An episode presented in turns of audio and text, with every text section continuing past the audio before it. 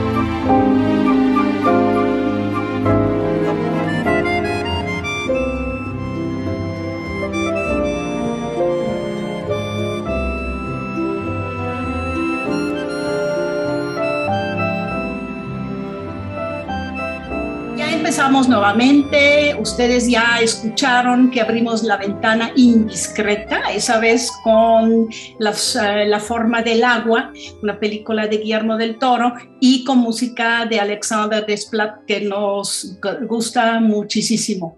Bienvenidos a esa nueva ventana. La ventana hoy la abrimos a dos personajes más que invitamos. Ella es Ana de la Rosa Zamboni de la Ciudad de México, bueno, de Guadalajara, pero está en la Ciudad de, México, y Pepe Ruilova, que también estuvo aquí un tiempito este, en algo del FIC, ya platicaremos con él. ¿A qué, los, en la, los invitamos a ellos? A que nos hablaran, a que nos hablen de la Semana de Cine Alemán, que en esos días está en los cines de Guadalajara, y que nos platiquen un poco de la selección de las películas. Con Ana de la Rosa también quiero abordar un poquitito su festival Croma que tuvieron aquí en Guadalajara muchos años. Amoravi, buenos días, ¿cómo estás? Hola Mari, buen día, buen día a todos los, que nos están escuchando en la ventana indiscreta, eh, pues eh, listos como otro miércoles para hablar de cine. Hoy también empezando con buenas noticias. Em, la UNAM da, eh, como ustedes saben, distinciones de honoris causa, distinciones en el fondo académicas, pero también culturales. Y Hubo una hace unos años a Rafael López Castro Amorabi, ¿nos lo presentas? Nos pusimos muy contentos que un tapatío ganara y diseñador eh, obtuvieran el honoris causa de la UNAM. Sí, bueno, la UNAM da varios doctorados honoris causa a varias personalidades, digamos, de distintos países y de distintas áreas y ramas que, digamos, de alguna manera buscan contribuir o han contribuido, digamos, al, trabajo académico y cultural. Y uno de ellos es eh, Rafael López Castro, que es un diseñador jalisciense que mm, lo que, digamos, es famoso por muchas otras cosas, pero entre ellas haber diseñado los carteles de las películas de, eh, de Felipe Casals y de Paul Leduc en los años 70. De hecho, tiene, es el digamos, el autor del cartel de Canoa, de la película Canoa, que a mi gusto es uno de los carteles más bonitos del cine mexicano, o uno de los más impactantes, ¿no? Este, entonces, realmente es una estética que, digamos, tiene, tiene relación con el cine mexicano, ¿no?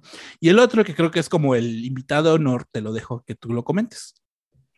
El segundo, que es nuevo o va a ser nuevo, todavía ni se lo dan, pero está anunciado que lo obtiene, es el doctor honoris causa a Guillermo del Toro.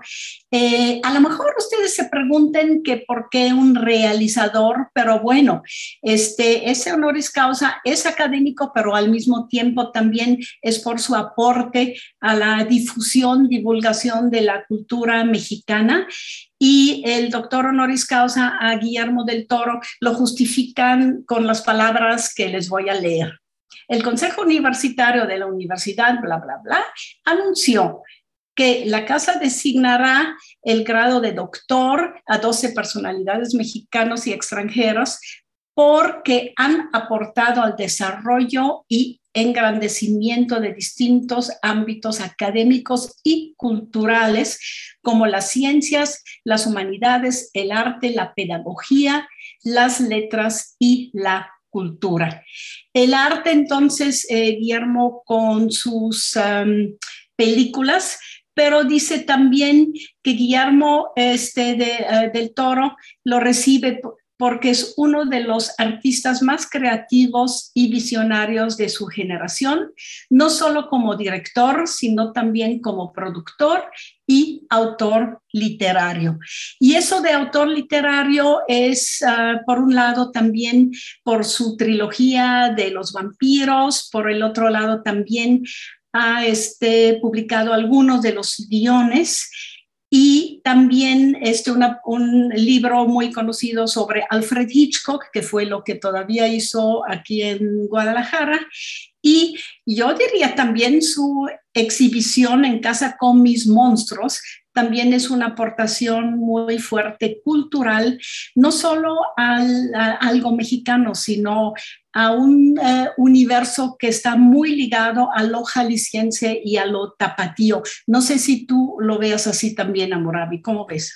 Sí, digamos, no tiene una trayectoria académica en el sentido estricto de la palabra, o como muchos académicos realmente tienen publicaciones y simposios, etcétera, pero sí su visión y su creación y su vinculación con la esfera cultural en México es, es relevante finalmente para, para, el país y para el mundo.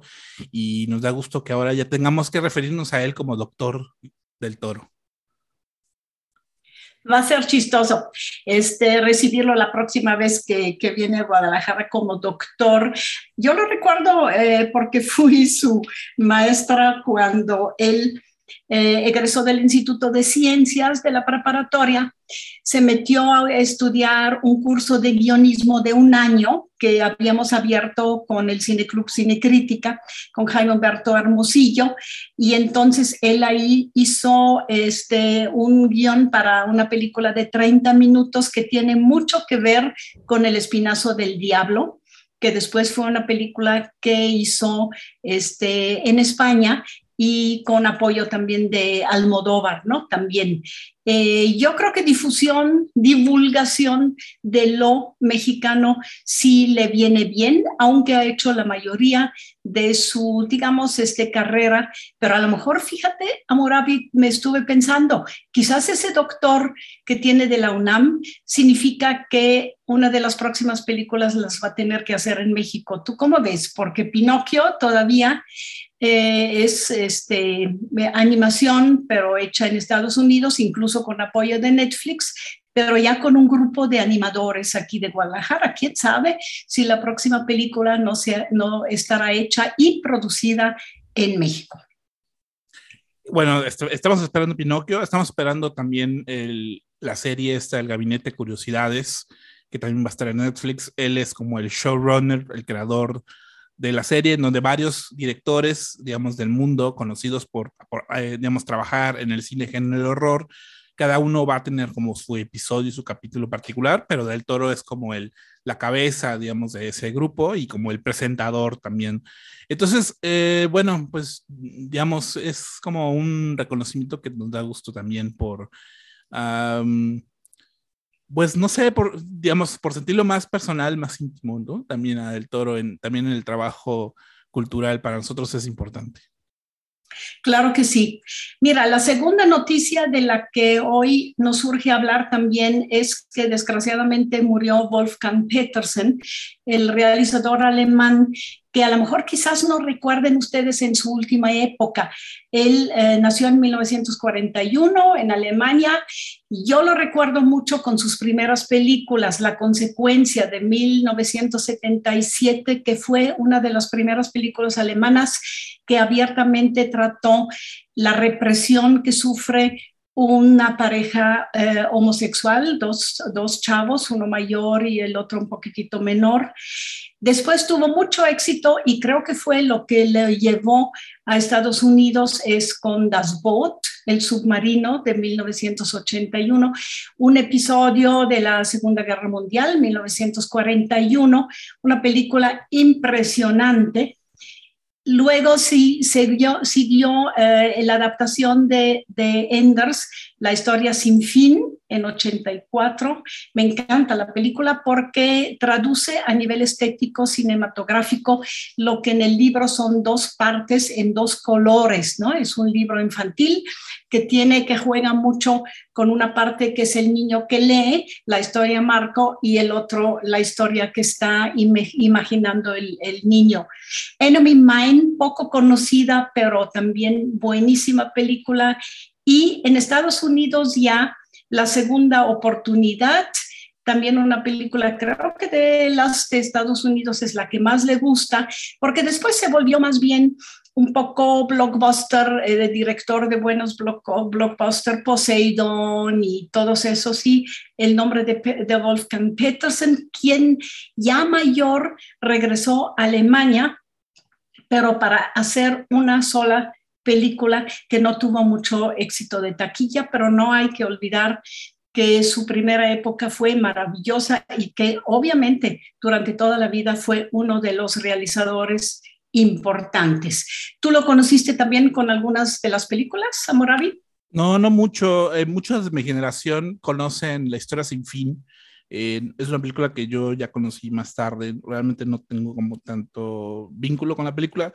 Eh, me parece que es importante recalcar que es como toda una generación de, cineastas como, alemanes de esa época en donde vinieron, fueron a Estados Unidos, a Hollywood a trabajar eh, él más o menos se acopló, digamos, a la, industria de Estados Unidos en comparación, por ejemplo, a Herzog o Benders que prefirieron irse a otros lados. Eh, y, mucha gente más bien lo ubica por estas eh, películas muy acuáticas, ¿no? O sea, Poseidón, La Tormenta, Tormenta, tormenta no sé qué, o sea, es como, por alguna razón la asocio con, con el agua, desde las botes, yo creo que desde el submarino. Ahí te tuvo como película, no es película de cámara, sino película de cámara submarina, ¿no? Algo así en las Y la, la, sí, la, tormenta perfecta, ¿no? todo sucede en un barco, por, por así decirlo. En un submarino, sí, sí.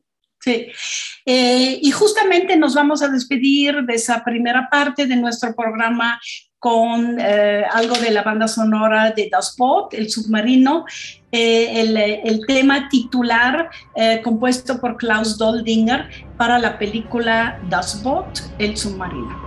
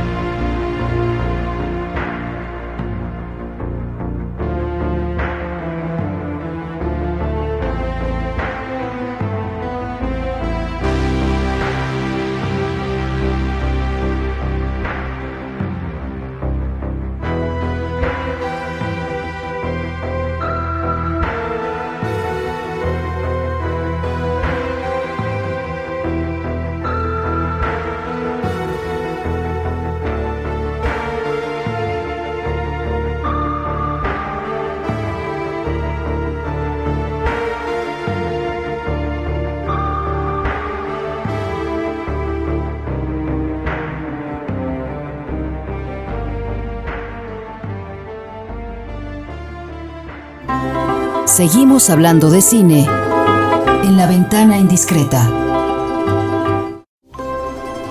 Es momento de asomarse a la ventana indiscreta.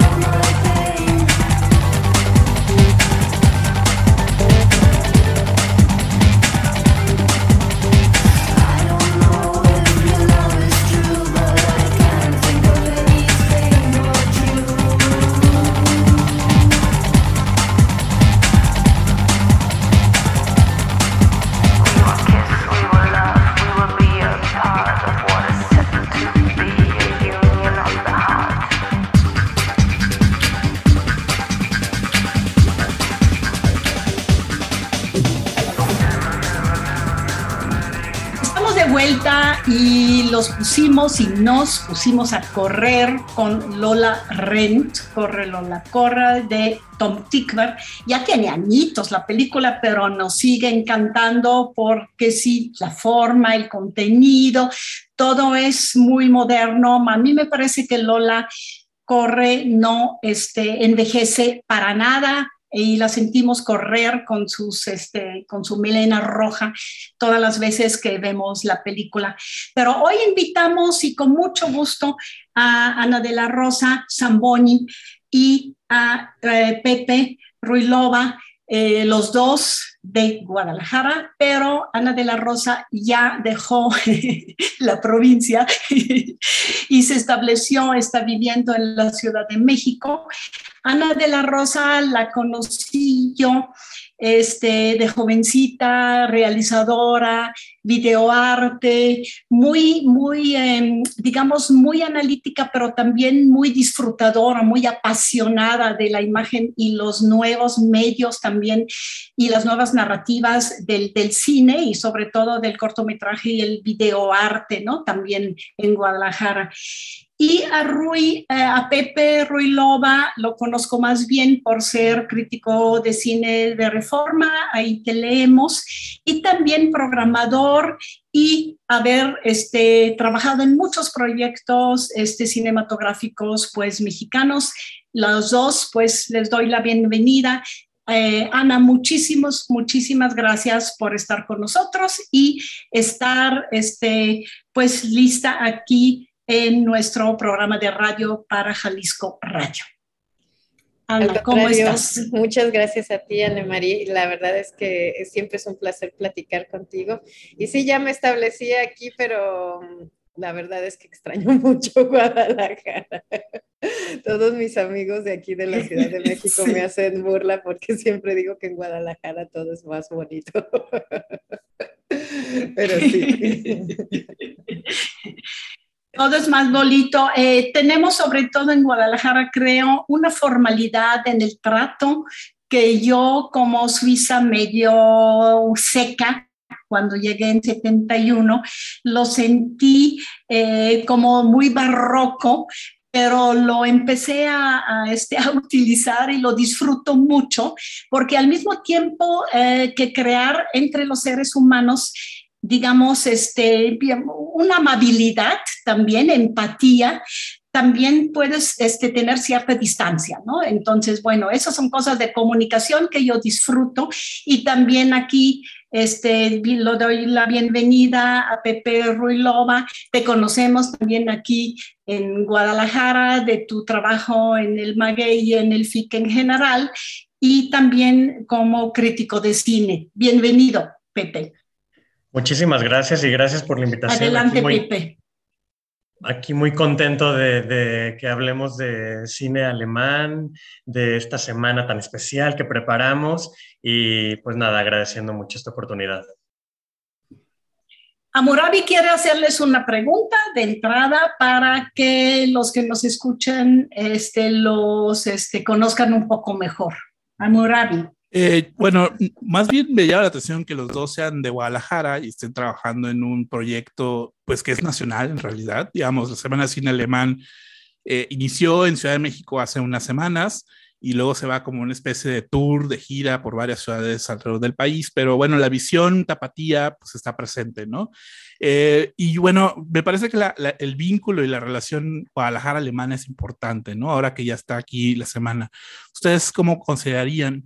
Este vínculo, digamos, entre una ciudad tan particular como ustedes mencionan, como Guadalajara, y, digamos, el, cine alemán, ¿no? Pues em, yo te puedo hacer un paralelismo que existe en, México, que eh, el director del Goethe Institute México, Rudolf de Bay, em, siempre lo menciona, que Guadalajara y la Ciudad de México es, eh, tiene la misma similitud que Múnich y Berlín, que Guadalajara es una ciudad muy bonita, que la gente es muy bonita, que todo está lindo, la gente es, eh, es un poco más conservadora que, que, en la Ciudad de México y es lo mismo que pasa en Múnich, la relación de Múnich y Berlín.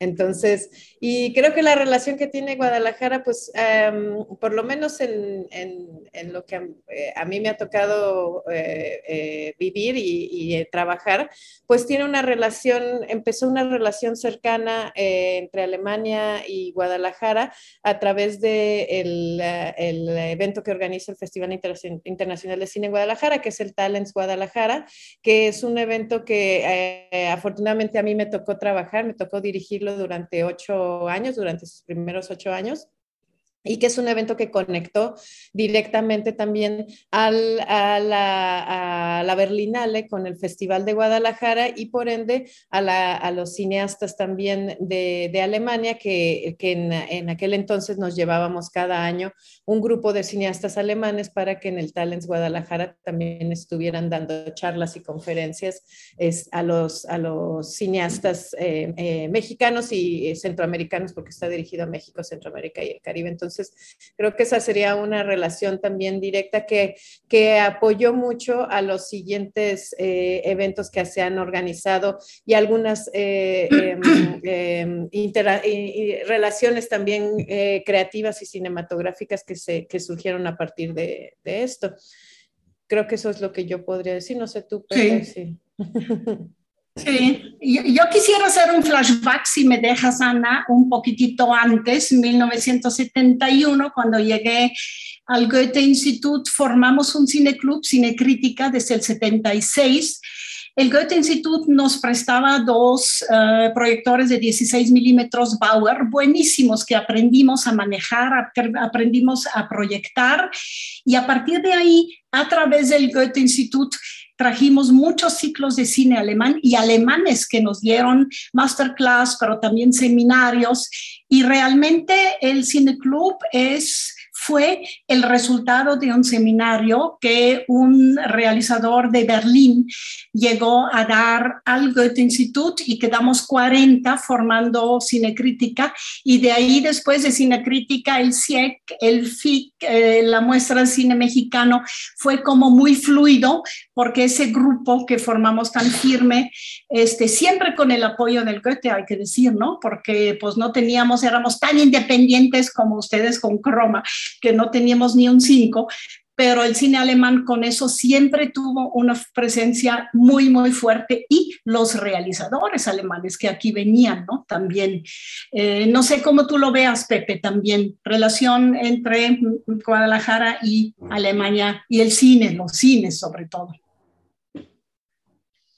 Así es, y justo lo mencionó Ana, eh, en parte ligando el Festival de Cine de Guadalajara con, con este gran proyecto que es Talents, pero bueno, el, festival en sí también siempre ha tenido una presencia importante alemana, ¿no? Entonces, eh, inicialmente, bueno, con el gran cineforo que, que, que sigue ahí eh, proyectando todo este cine eh, un poco eh, menos comercial, eh, más para, para cinéfilos como nosotros que queremos ver propuestas interesantes. Y, y, siempre ha estado presente ahí, ¿no? Ahora también con la escuela BESIRC, ¿no? Ligada al Goethe Institute, este, que, que, nos apoya para traer esta semana, pues eh, también ha estado muy presente aquí. Pero Guadalajara siempre ha sido una, una ciudad, eh, le decimos provincia, eh, un tanto más chica que, que, la Ciudad de México y todo, pero también es muy rica en, en cultura y en, en toda esta historia e interés que hay por los diferentes artes, ¿no? No nada más el cine pero definitivamente, bueno, el cine alemán siempre ha estado ahí muy presente. Y recordarles que nuestra revista El Ojo que Piensa también tiene raíces alemanes porque la fundamos junto con Fipresi en el jardín del Goethe Institut. Y entonces ahí nació la idea con Eder, eh, su director de FIPRESI, de hacer una revista de cine iberoamericano y finalmente ellos apoyaron toda la primera época que fue hasta el número 7, ¿no? También de la revista. Y, pues si vamos hurgando hacia atrás, pues encontramos alemanes a donde sea, o suizos como yo, o austriacos como Werner, este, como Rutschka, por ejemplo, que también estábamos en el Goethe en aquel entonces, una pequeña comunidad centroeuropea, ¿no? También. Pero yo recuerdo mucho eh, con Croma. Ana, tú también en Croma trataste, y tú y Lorena Roset, siempre de ser muy internacionales y siempre estaban ligados también a las nuevas tendencias del videoarte en el centro de Europa, ¿no? Entonces, este... Eh, croma independiente, ¿a, cuántos llegaron? ¿A 10 años o cuántos años llegaron, Ana, con tu con Croma? Sí, 10 años llegamos eh, a, hacer, eh, fue del 1998 al 2008.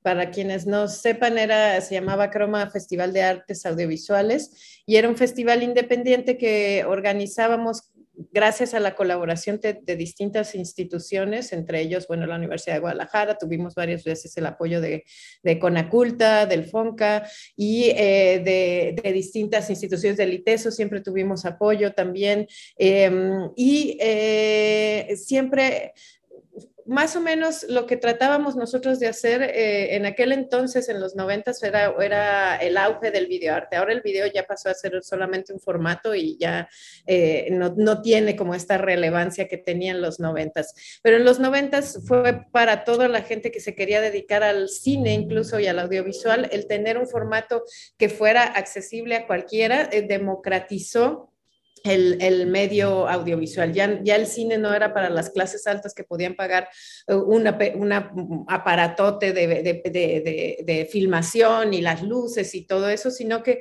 tú simplemente con tu camarita podías hacer algo eh, eh, que, que, quisieras expresar con, con, medios audiovisuales. Entonces, a partir de entonces fue que empezó a hacer, a, hacer un burbujeo de, videoartistas en México y en Guadalajara fue como una, la, una meca del videoarte había gente muy, muy talentosa eh, que salió de Guadalajara. Sharon Toribio, por ejemplo, hacía cosas muy, muy eh, interesantes también en, videoarte.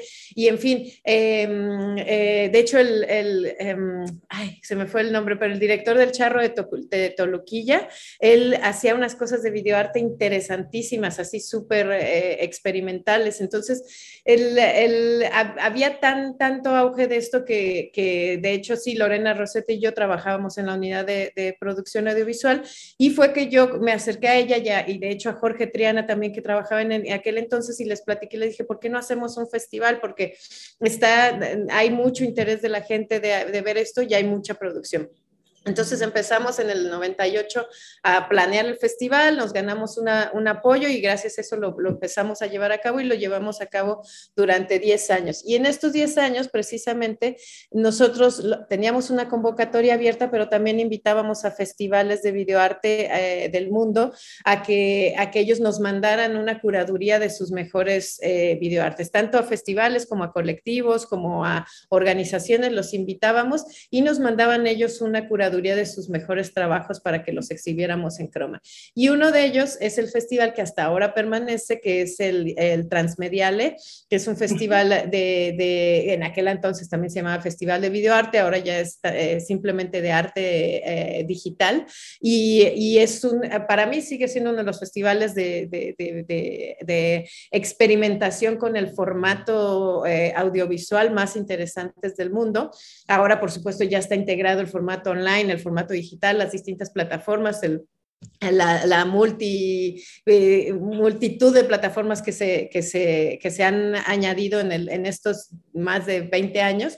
Eh, y este festival es, se lleva a cabo en febrero en Berlín todos los años y cada año nos mandaba también una curaduría de videoarte a, a Croma. Entonces, desde entonces también ya estábamos un poco ligadas este, al, al, al, al audiovisual alemán. No es precisamente cine, aunque teníamos algunas curadurías también de cortometrajes de la, de la, Universidad de Guadalajara que tenían un corte más narrativo, cinematográfico, pero eh, em, el transmedial en sí es como más experimental.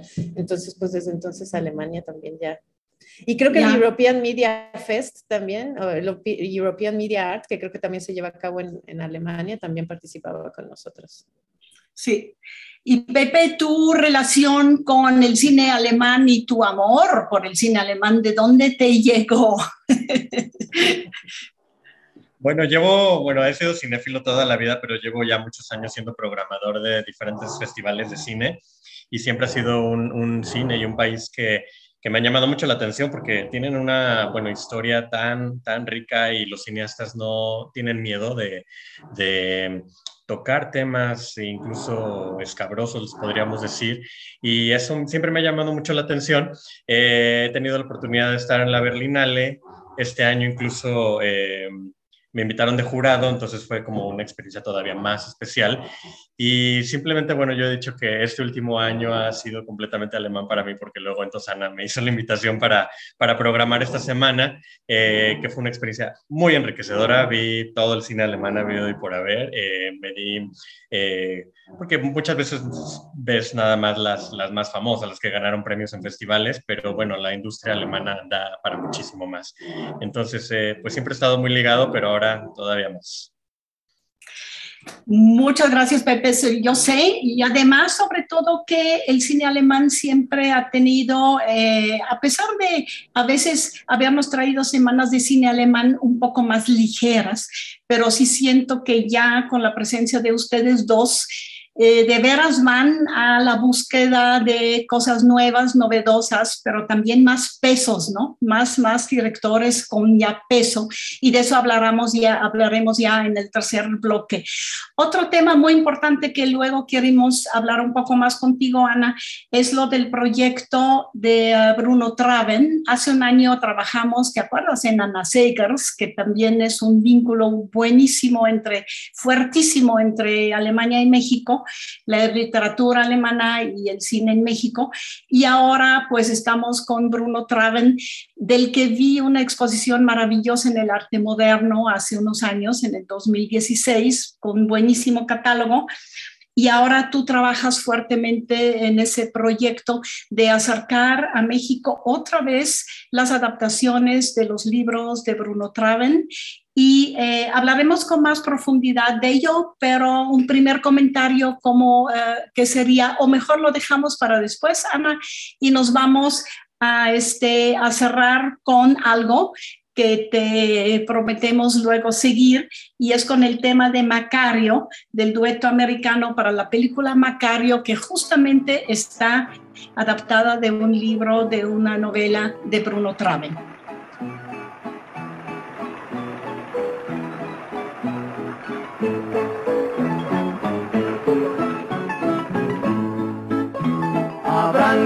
Ojos, señores, y preparen las orejas. Que se acaban los dolores, las dolencias y las quejas, las dolencias y las quejas. Vienen volando en carrozas porque no hay quien no se apure quieren ganar pa' que Macario los cure, pa' que Macario los cure.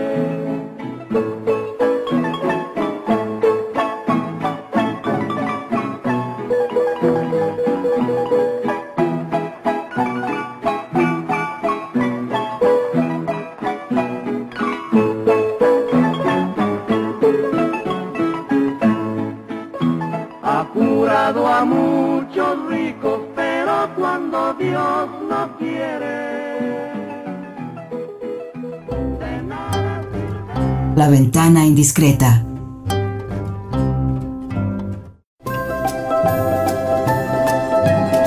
La ventana indiscreta.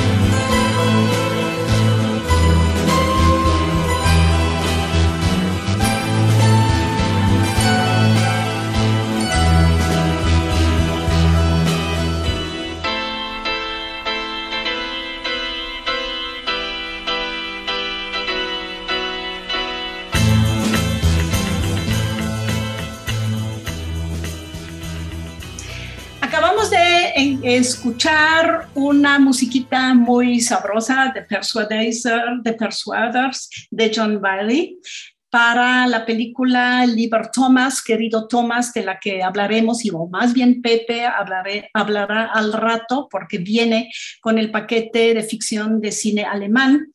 Pero regresemos un poco a Macario y al, proyecto eh, dedicado a Bruno Traven, este, Ana, y te paso la voz, por favor, para que nos platiques un poco.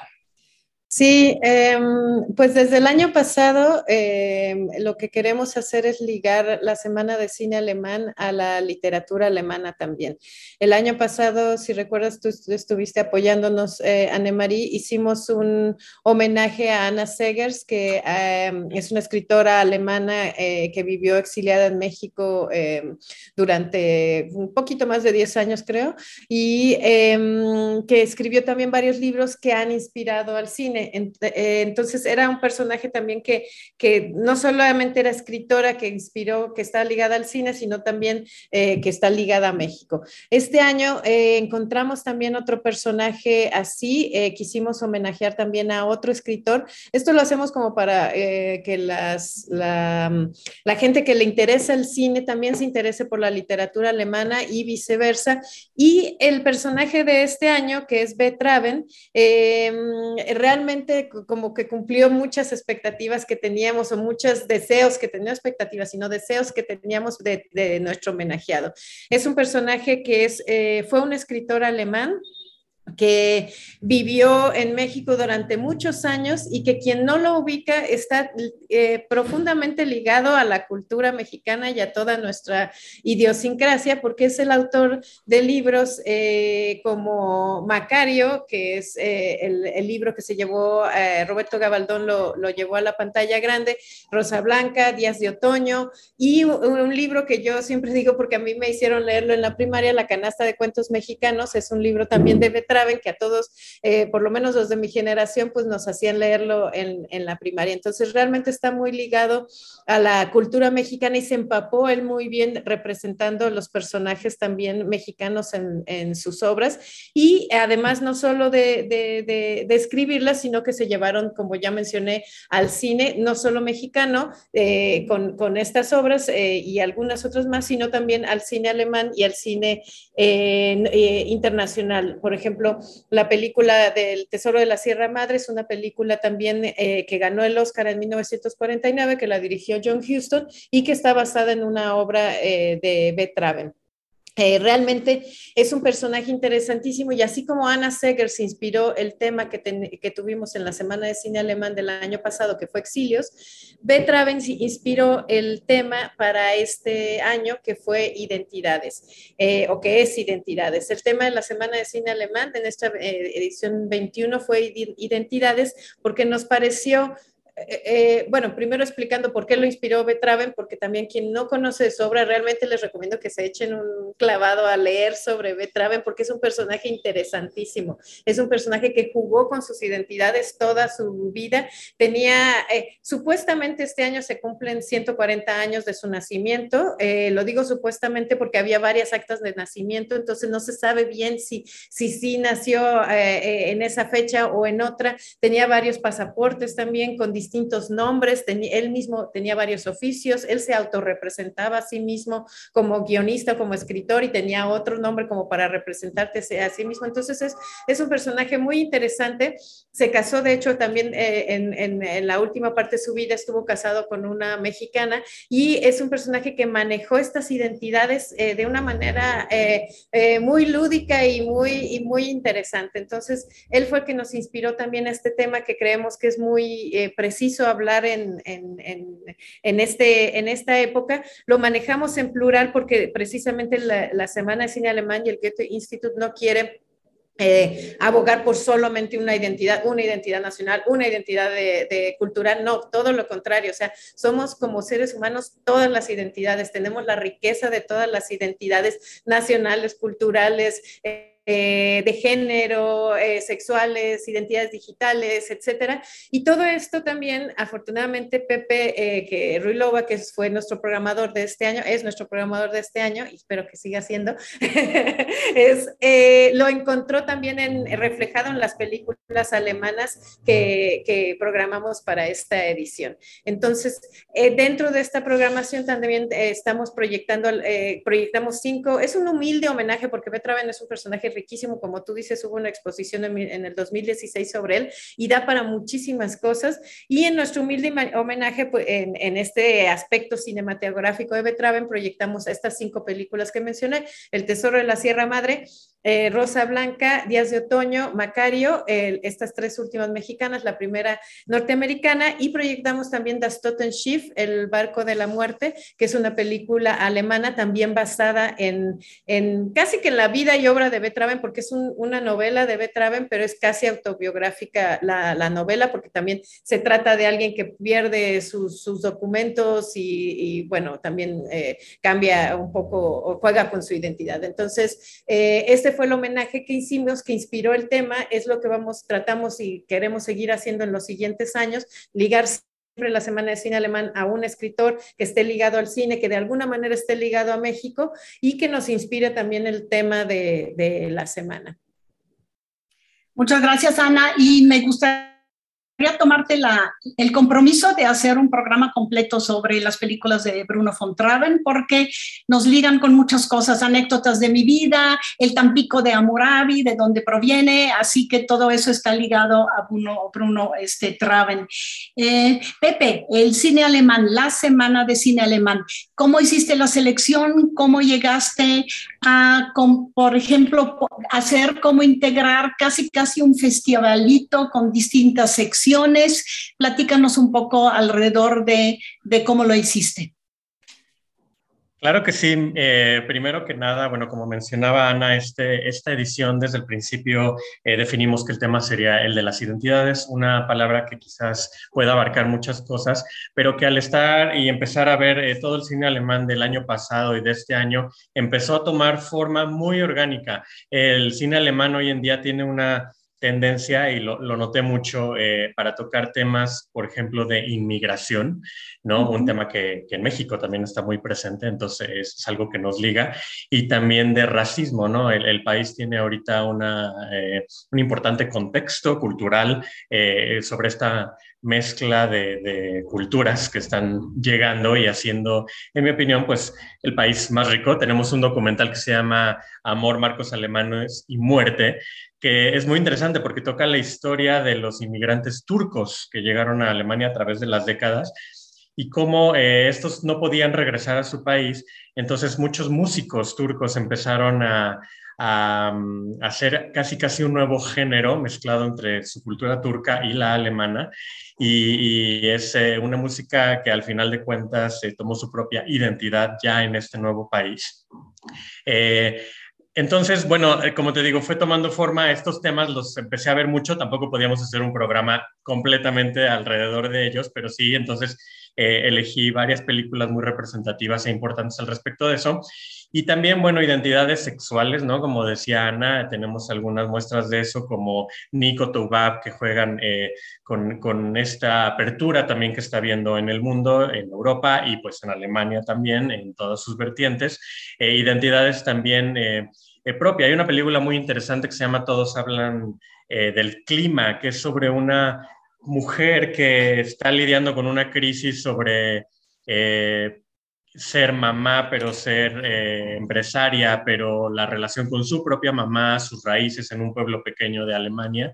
Y, pues todo eso, ¿no? Es algo que, que, durante nuestra vida nos vamos replanteando quiénes somos, hacia dónde vamos, y estamos contentos, a, a dónde hemos llegado. Entonces, eh, todas estas películas empezaron a formar un programa muy rico que, que dieron como una amplia eh, visión sobre lo que es el país y al mismo tiempo, como tú decías, tenemos secciones como muy fijas. Sabíamos que queríamos presentar películas eh, con un público infantil o adolescente incluso. Entonces tenemos La estrella de Laura y Frambuesas con, sí, Frambuesas con mostaza, un título muy simpático, con una, película sobre una chica que está pasando por la pubertad y, tiene la habilidad de volar, ¿no? Dependiendo de sus emociones.